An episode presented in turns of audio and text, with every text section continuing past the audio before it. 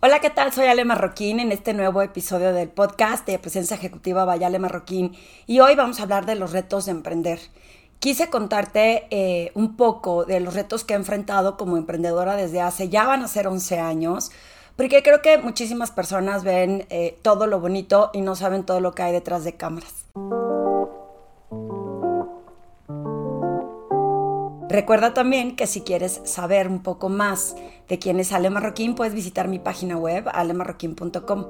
Y vas a encontrar que estoy lanzando ya en dos semanas un programa nuevo que se llama Lidera, que vamos a estar compartiendo en una comunidad de profesionales que está buscando empoderarse y acelerar su potencial y su liderazgo a través de herramientas de cómo hacerse visibles, memorables, cómo saber eh, promoverse para alcanzar un nuevo sueldo, para tener una, una promoción, para que se hagan visibles y memorables y que adicionalmente tengan conversaciones complicadas y difíciles que los lleven a situaciones retadoras y cómo poder presentar en público, entre otros. Te sugiero que visites mi página para que veas más detalles si quieres formar parte de este programa que vamos a terminar súper eh, rápido en seis semanas. Y además mis otros servicios que vienen en mi página web con las conferencias, el coaching individual, algo que realmente me apasiona. Y escuchas este podcast a través de Spotify, iTunes, en mi página web. Así que si te gusta, porfa, compártelo con más gente que le pueda ayudar o inspirar su camino profesional.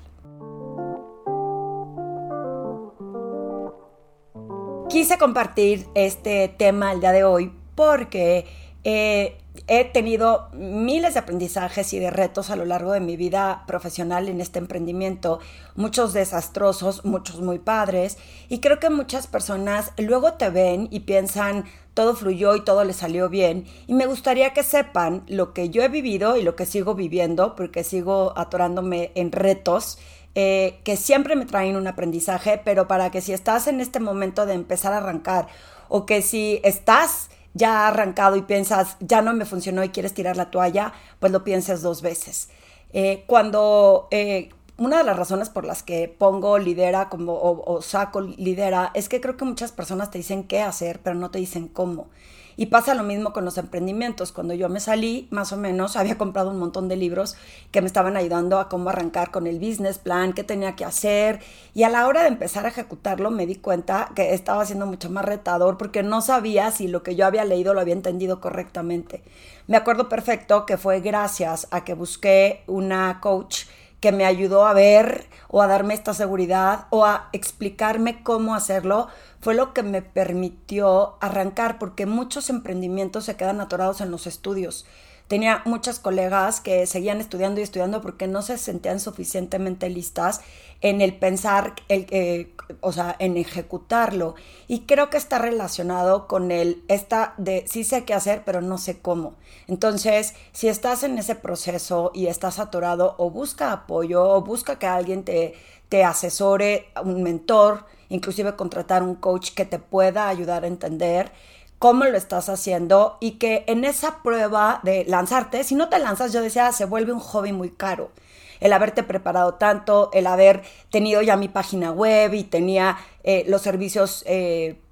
definidos y adicionalmente había estudiado un montón, entonces era de si, si no me lanzó va a ser un hobby carísimo y eso pasa en muchas ocasiones, que la gente no se siente suficientemente lista porque nunca vamos a estar suficientemente listos, sobre todo nunca vas a aprender si no lo intentas. Y si en el momento que lo lanzas no funciona, hay un, hay un aprendizaje en cada uno de estos lanzamientos de estos programas. Entonces fue así como logré, eh, al principio me acuerdo que le dedicaba mucho tiempo al contenido, y entonces estaba preparando los cursos y luego ya que los empecé a dar, pues había que ver si se podían entregar correctamente. Por ejemplo, algo que me sigue pasando es que yo soy muy abierta a decir, te puedo entregar el servicio hecho a la medida como tú me digas. Y cuando ya he dado sesiones, eh, cursos, estructuras y ya sé más o menos cómo fluyen, eh, eh, me quedan siempre súper bien, pero cuando le meto términos nuevos, contenido nuevo o dinámica nueva, siempre la primera vez pues hay que ver si funciona o no funciona, aunque lo practiques, aunque a lo mejor se lo compartas a alguien más, pues puede parecer que tiene sentido, pero no te vas a dar cuenta si funciona hasta que no lo ejecutas realmente. Y te digo que me ha pasado un par de veces porque siempre que voy a dar un contenido nuevo, eh, por ejemplo, recientemente tuve uno de esos retos. Caes en trampas, o yo por lo menos yo caí en la trampa de meterle tanta información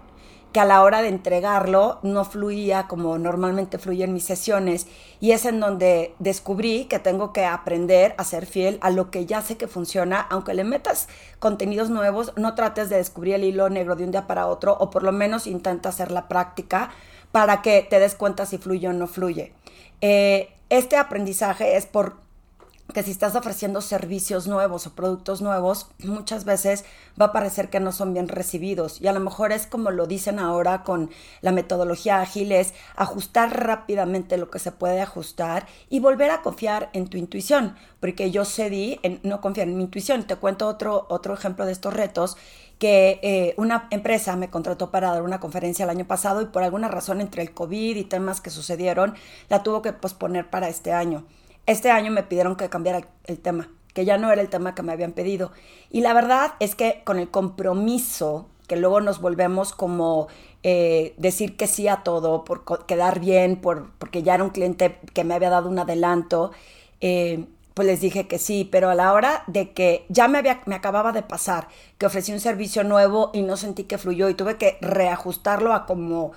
soy yo, en lugar de tratar de decir, sí, sí podemos meter toda esta información, en esta ocasión lo que hice fue, oye, no quiero eh, perder la línea de lo, ni ser fiel a lo que, a lo que yo soy. Sí quiero eh, darte el servicio y comprometerme contigo porque pues ya me habías pagado y habías confiado en mí. Sin embargo, si me pides que haga algo completamente diferente a la esencia que tengo yo, seguramente te voy a quedar mal yo a ti, me voy a quedar mal a mí misma y le voy a quedar mal a tus audiencias. Entonces, esa plática estuvo genial porque es volver a abrazarte quien realmente eres como, como profesional y ellos lo entendieron perfecto y me dijeron, no, a ver, espérate, vamos a platicar, vamos a ver cómo se puede bajar, cómo se puede aterrizar sin romper esa esencia que tú mencionas y va a quedar algo increíble que lo vamos a estar impartiendo en marzo, ya les estaré contando.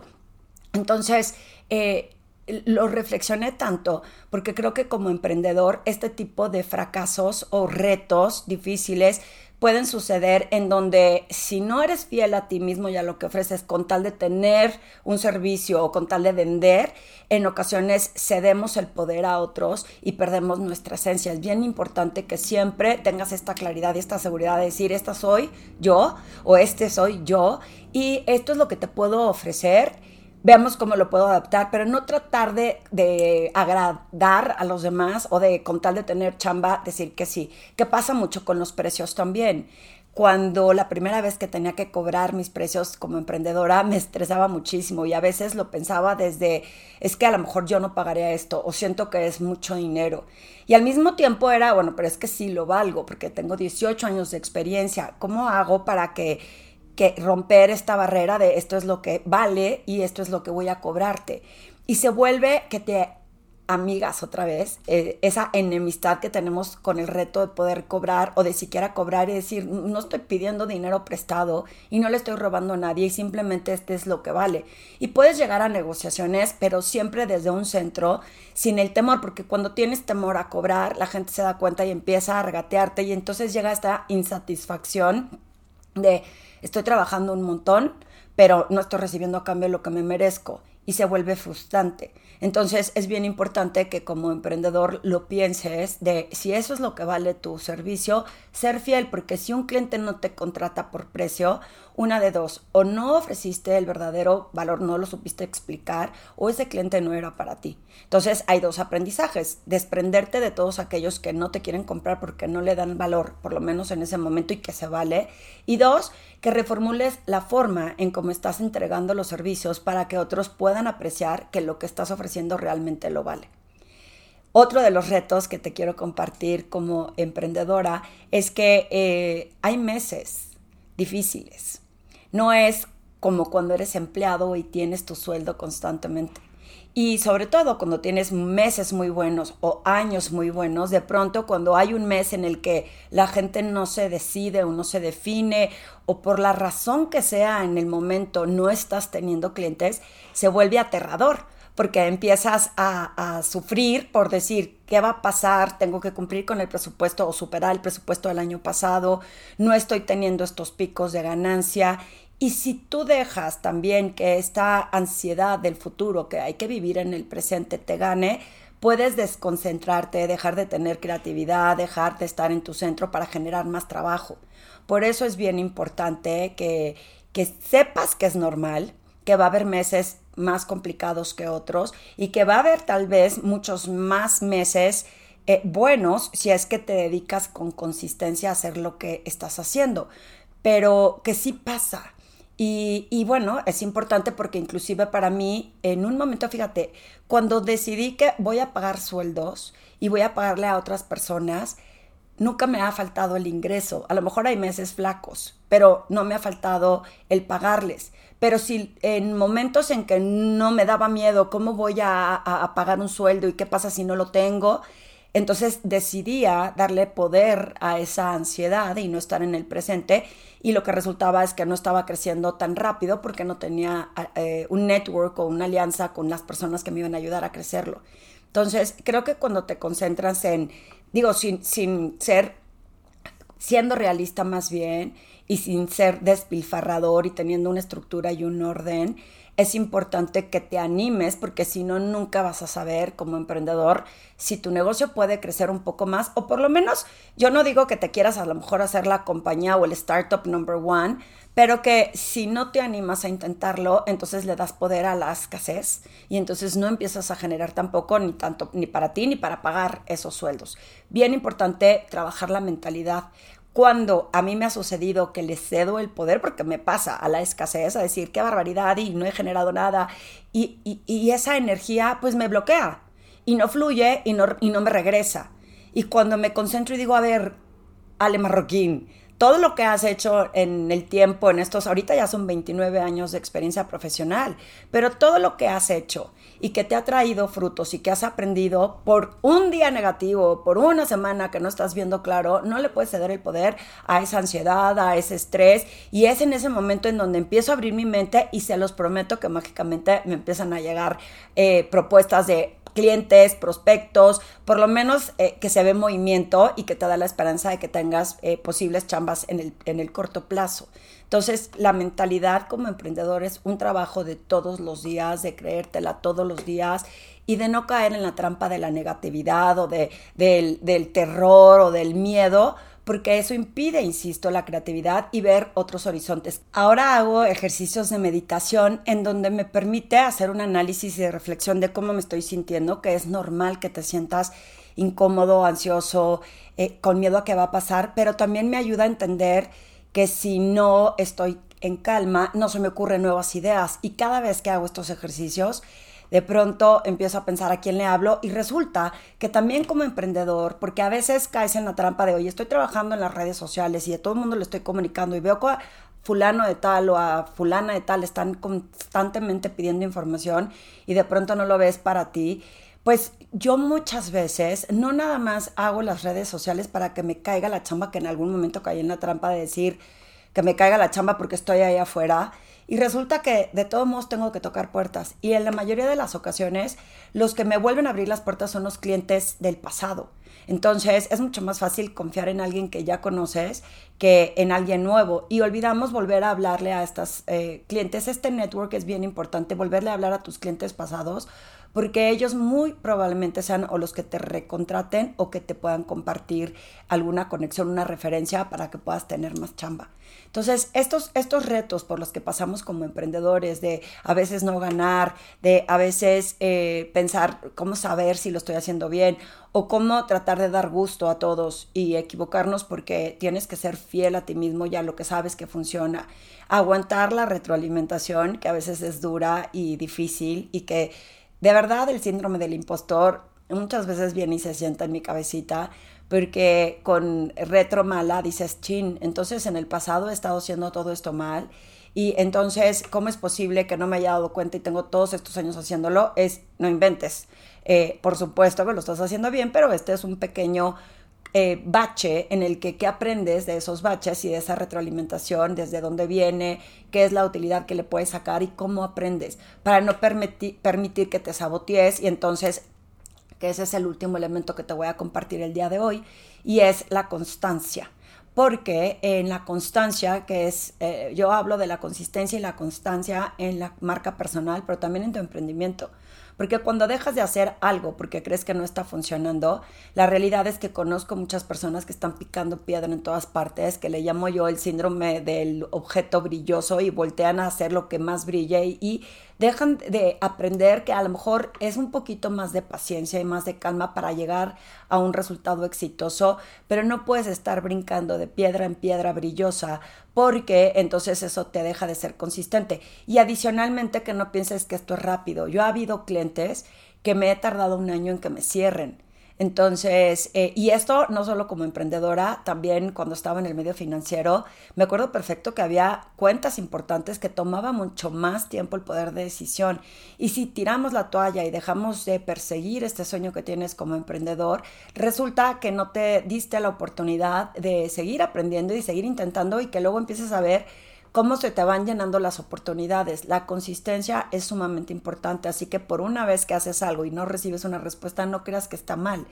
Sigue, continúa, continúa publicando cosas, continúa ofreciéndole los servicios a las personas. De verdad he descubierto que muchas veces las personas no están listas para tomar una decisión, pero no quiere decir que tu servicio sea malo. O, insisto, que ese cliente no sea para ti y puedas voltear a ver en otras personas la posibilidad de poder apoyarlos en lo que sea que estés emprendiendo. En la constancia de estar escribiendo y no saber si quién te está leyendo, la constancia de hacer estos podcasts y eh, estoy bien contenta porque empecé en pandemia y llevo ya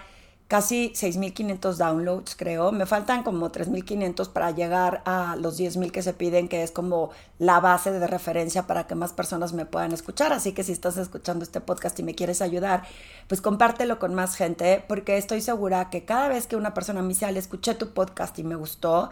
eh, estoy segura que con la paciencia y con el tiempo, no me voy a rajar porque no tengo los 25 mil seguidores todavía, pero que si ha perdurado mi negocio y que ha crecido en estos casi 11 años, pues es un tema de perseverancia, de constancia, de paciencia y de no tener prisa por llegar. De verdad, no te confundas el que veas a otras personas que están teniendo mucho más éxito. He visto éxito por decir eh, que cuando lo comunican ves a, a, que tiene más seguidores o que crees que tiene más chamba. Y en la mayoría de las veces lo hice en el podcast de estas malditas comparaciones. Por favor, escúchalo es que luego ves la guerra que hay detrás de esa persona y los retos por los que está pasando y no todo es color de rosa. Así que eh, no te rajes, no tires la toalla, síguelo intentando y sé paciente porque se empieza a regresar. No hay prisa por llegar, aunque sé que de aquí vivimos y sé que es retador tener un ingreso constante. Sin embargo, si de verdad crees en tu servicio, en tu producto, sigue intentándolo, sigue haciendo todo lo que en tu línea debes de hacer, como escribir un blog o hacer este podcast o conectar con personas o ofrecer tus servicios. No lo dejes de hacer porque de verdad en el momento menos esperado llegan estas oportunidades y que en todos estos rechazos velo como un aprendizaje o estos fracasitos porque siempre hay algo que aprender de todas estas cosas que suceden y que seas compasivo, curioso contigo cuando esto sucede para que te rescates, porque si no te rescatas y si tú no crees en ti, otros no van a creer en ti. Estos son algunos de los retos por los que he pasado como emprendedora. Espero que te sirvan, que te ayuden y que te inspiren y que sepas que en muchas ocasiones este camino no se puede llevar solo, porque pensamos que es a los, a los únicos a los que nos pasa. Yo tengo mi propio coach y por eso amo mi trabajo como coach. Cuando la gente me pide apoyo, dices, ¿qué diferencia es que alguien con otros ojos me ayuda a verlo con otra perspectiva a que me sienta tan solo y yendo contracorriente cuando es más fácil ir con la corriente y fluir mucho más cuando alguien te está dando perspectiva? Gracias por acompañarme otra vez en este podcast y recuerda que lo puedes compartir con más personas en Spotify, en mi propia página web y de voz en voz es como nos ayudamos todos con todos. Nos vemos en el próximo episodio, estos eh, los jueves a las 9 de la mañana.